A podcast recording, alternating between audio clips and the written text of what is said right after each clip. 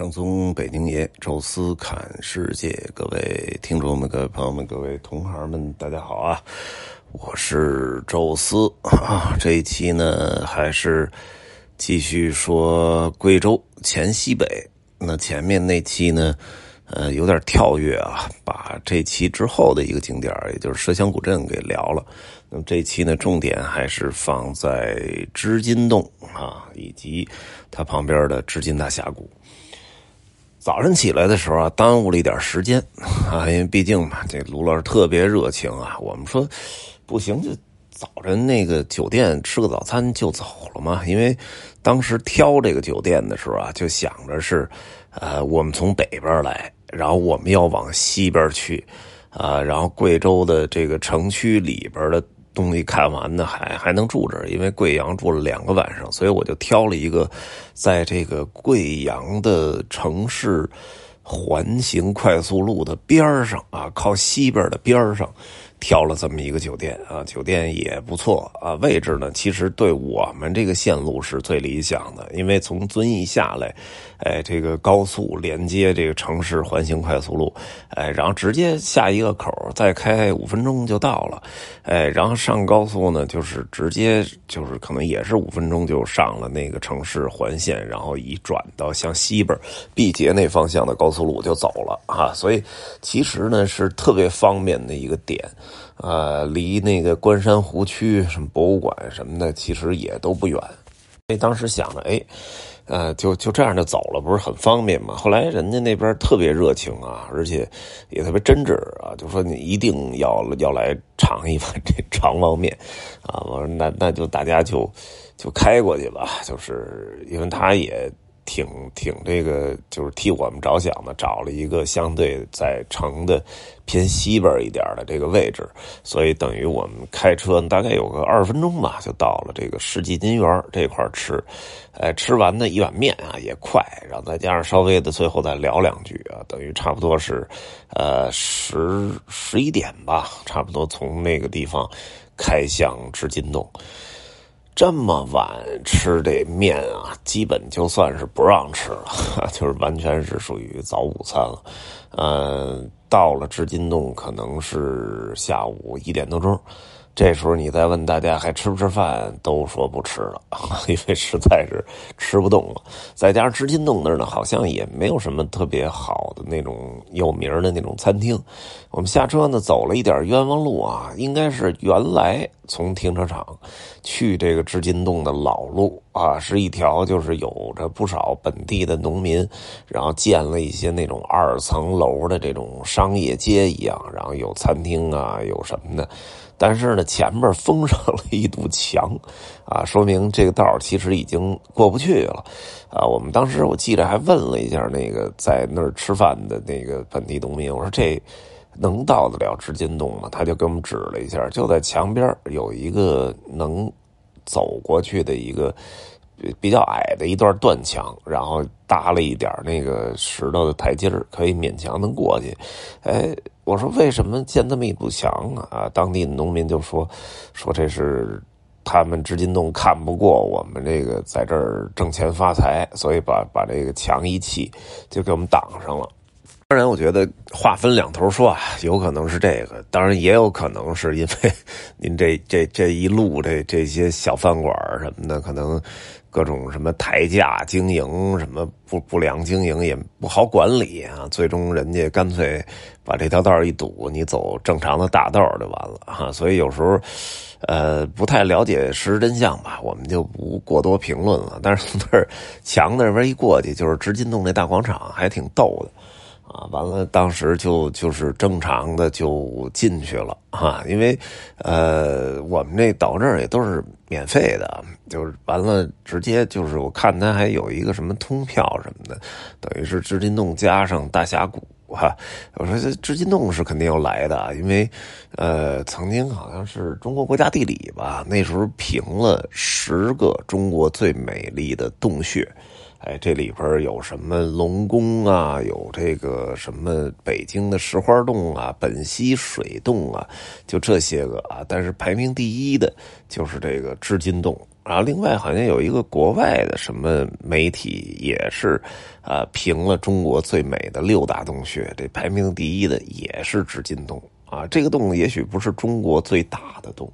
但是一定是中国这个景观上最好的一个一个这种熔岩洞穴，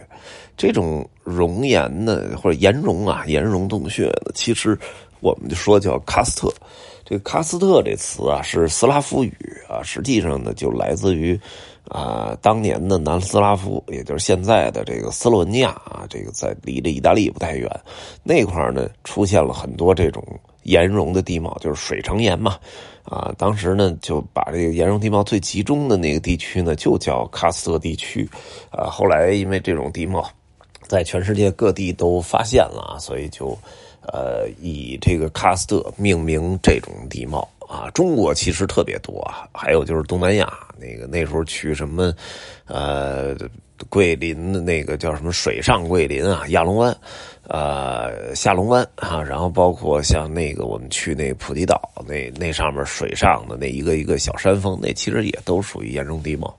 啊。但是很多很多，其实在中国的西南部地区，比如重庆的什么五龙天坑啊，然后贵州咱们这次去这织金洞啊，包括了像云南的那个路南的石林，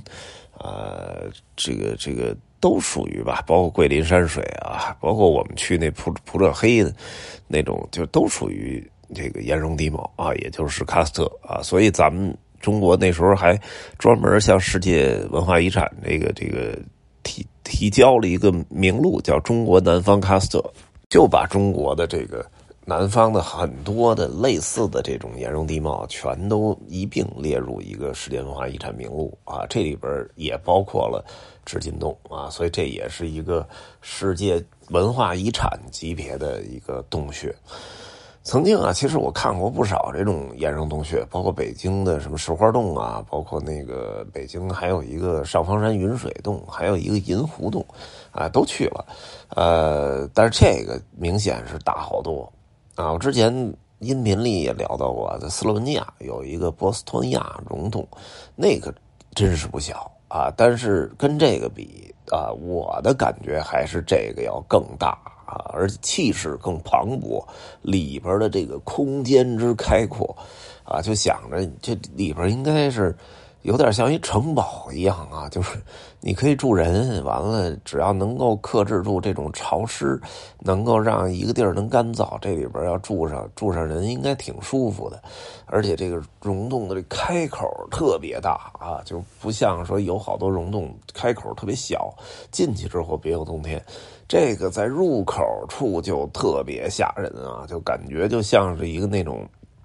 他们经常在那电影里看到那种东南亚弄那燕窝什么那种燕子洞一样，特别大，所以从开口那照相就特别震撼，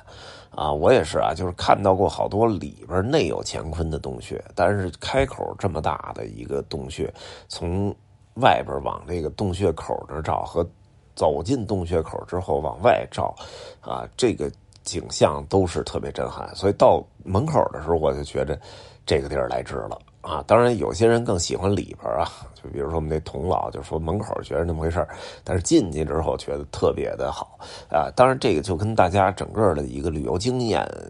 啊，这个都都有关吧。但是几乎所有人啊，其实都没有抱着特别高的期望值啊，所以来这儿都是超出了期待。啊，就是各种各样的都觉得这个各种各样的好吧，里边也确实 走的时间挺长的啊。一开始是一路下坡，然后后来开始上坡，大概呢。应该也得走了有几公里的路吧，大概四公里左右啊，我估计，啊，完了里边确实也是千奇百怪，几乎所有岩溶地貌的溶洞当中的那种地质的造型，这里全出来了啊，就是所谓的什么钟乳石啊、石笋呐、什么石葡萄啊。然后做出来一个一个扇面啊，有的像长个牙呀，确实是造型各异。他也给评了不同的那种文化景观的那个样子，给起了一些名字啊，什么峰峰峦叠嶂啊，什么什么仙人背宝啊什么的，啊，但是这个动的特别收敛，这点是让我觉得比较好的。因为小时候啊，我也去过那石花洞，我印象中就是色彩斑斓啊，这个就是什么颜色都有。但其实呢，都是从灯打出来的那个颜色，就是这个石头其实本身就是一种灰白色的，哎，但是这灯打出来那那个颜色确实就会更好看。但是那个并不是人家石头本身的颜色，而这里呢，就是呃非常的收敛。啊，等于所有灯几乎都是那种黄白色的，啊，尽尽量让你看到这些钟乳石本身的颜色和本身的造型啊，可能只有就是项羽头盔那块稍微的加了一点那个金黄色的光啊，然后很多其他地儿基本全是这种就是呃白色或者是黄色啊那种这种普通的光芒，所以你你你可能更注意的是它这个石头本身的一个造型。然啊，这个洞里空气是有点差啊，因为这个里边嘛，就空气流通还是不够理想。呃，毕竟好多人也都进来啊。织金洞这景点呢，也是我这贵州这一路吧，就是看见的人相对比较多的一个景点。呃，大家在里边走啊，爬这个台阶儿什么的啊，然后这确实是呃呼出来的二氧化碳比较多。啊，整个空气呢，确实流通状态又不是那么好啊，再加上呢，这个石头啊，它本身也都是哎，这个叫什么碳酸钙还是什么，也是富含二氧化碳啊，所以就是洞中的这个空气是让我感觉稍微有一点沉闷啊，所以就是。爬这台阶的时候也感觉不是那么的轻松啊！当然，哎，从后门一出去的时候就觉得一下就好多了哈。呃，这个地儿呢，就跟波斯托伊纳溶洞呢，我我觉得相比呢，还有一个稍微差一点的一个小缺点吧，就是我之前也提过啊，就斯洛文尼亚那溶洞呢，可能大不算有多大，但是它那个特别好的就是一进那个洞里边，一节台阶都没有，就完全是一个平路，就甭说咱们。正常的这种人去看了，哪怕是你推着一个轮椅，也能从头到尾给推下来，啊！而这地儿这台阶儿可真是有点多啊！这个下台阶儿、上台阶儿，啊，这个不单是说就是呃，这个残障人士不好走，哎，更重要的就是，因为这个溶洞里边是特别潮湿的，所以那些台阶儿稍微的。感觉上有点滑，哎，如果是一个平缓的那种坡的话，可能还好一点，哎，但是这种就是台阶这种。稍微湿滑，有时候有拍照什么的，就特别容易能滑倒，所以这也是感觉上有点危险的。当然，你要想建成那种平缓的缓坡呢，可能这织金洞也不是特容易，因为毕竟它这个上下的这个攀升的这个幅度还是比那个波斯托伊纳溶洞要大啊，所以这个可能也没办法去克服。啊，然后从后门出来之后呢，就是等一个他的那个观光车啊，你走回也行啊。但是观光车呢，一般门票都含了，哎，这个坐他那个车呢，大概就是五五五分钟吧，就可以给你开回去了。本来这就结束了，然后结果大家一看到有一个织金大峡谷，说。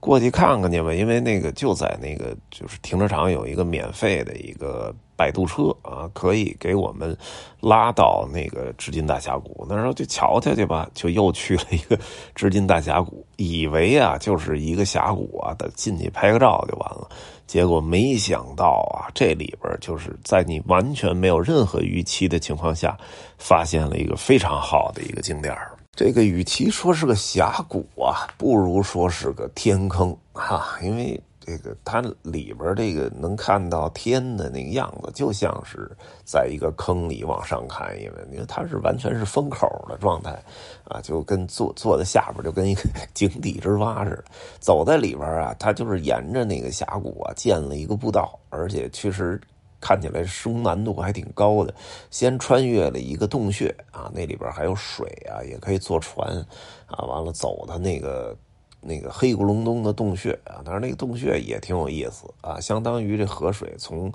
大特别高的山崖中切下来一个洞穴切出来，然后穿过那个洞穴呢，就进入那个天坑的区域了啊。完了还有一个天生桥啊，什么叫天生桥呢？就是本身。呃，是石头，然后中间下边出来一个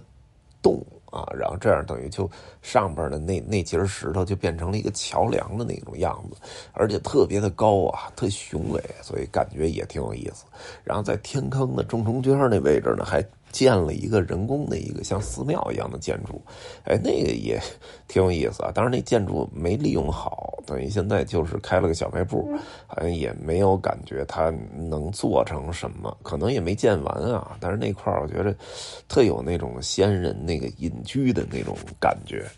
完了后边呢，又是一路的一个小上坡啊，穿越这峡谷，然后最终有一个大概两百多米的一个电梯啊，直接给你拉上去，上边就是正常的这个摆渡车，啊，可以给你坐车给带回那个织金洞的那个停车场，啊，其实整体这一条线走下来啊，就是大概是在呃，大概是在四五十分钟的样子吧。哎，那个地儿，我觉得，如果你去织金洞的话，这个是不容错过的一个景点啊！因为，呃，大家所有人回来的人都觉得这绝对是意外之喜，因为。都想着说麝香古镇，但是麝香古镇你想就一个阶梯花坛嘛，看到了就行了啊。那这个地方这种就是峡谷天坑啊，然后有一个室外隐居的小房子，这种感觉还真是之前我们走了很多地儿没去过的，呃。而且它的这个整个的行走难度也不大，也不是很累，几乎没有什么太多的上上这个台阶或者上坡那种，就是在峡谷里边的一个平行的一个穿行，哎，所以走起来也挺舒服的啊。所以这个地方我觉得也是可以特别给大家推荐的啊。如果你走到织金洞啊，最好留个一整天的时间，上午织金洞，下午走走这个大峡谷啊，一定会觉得收获满满。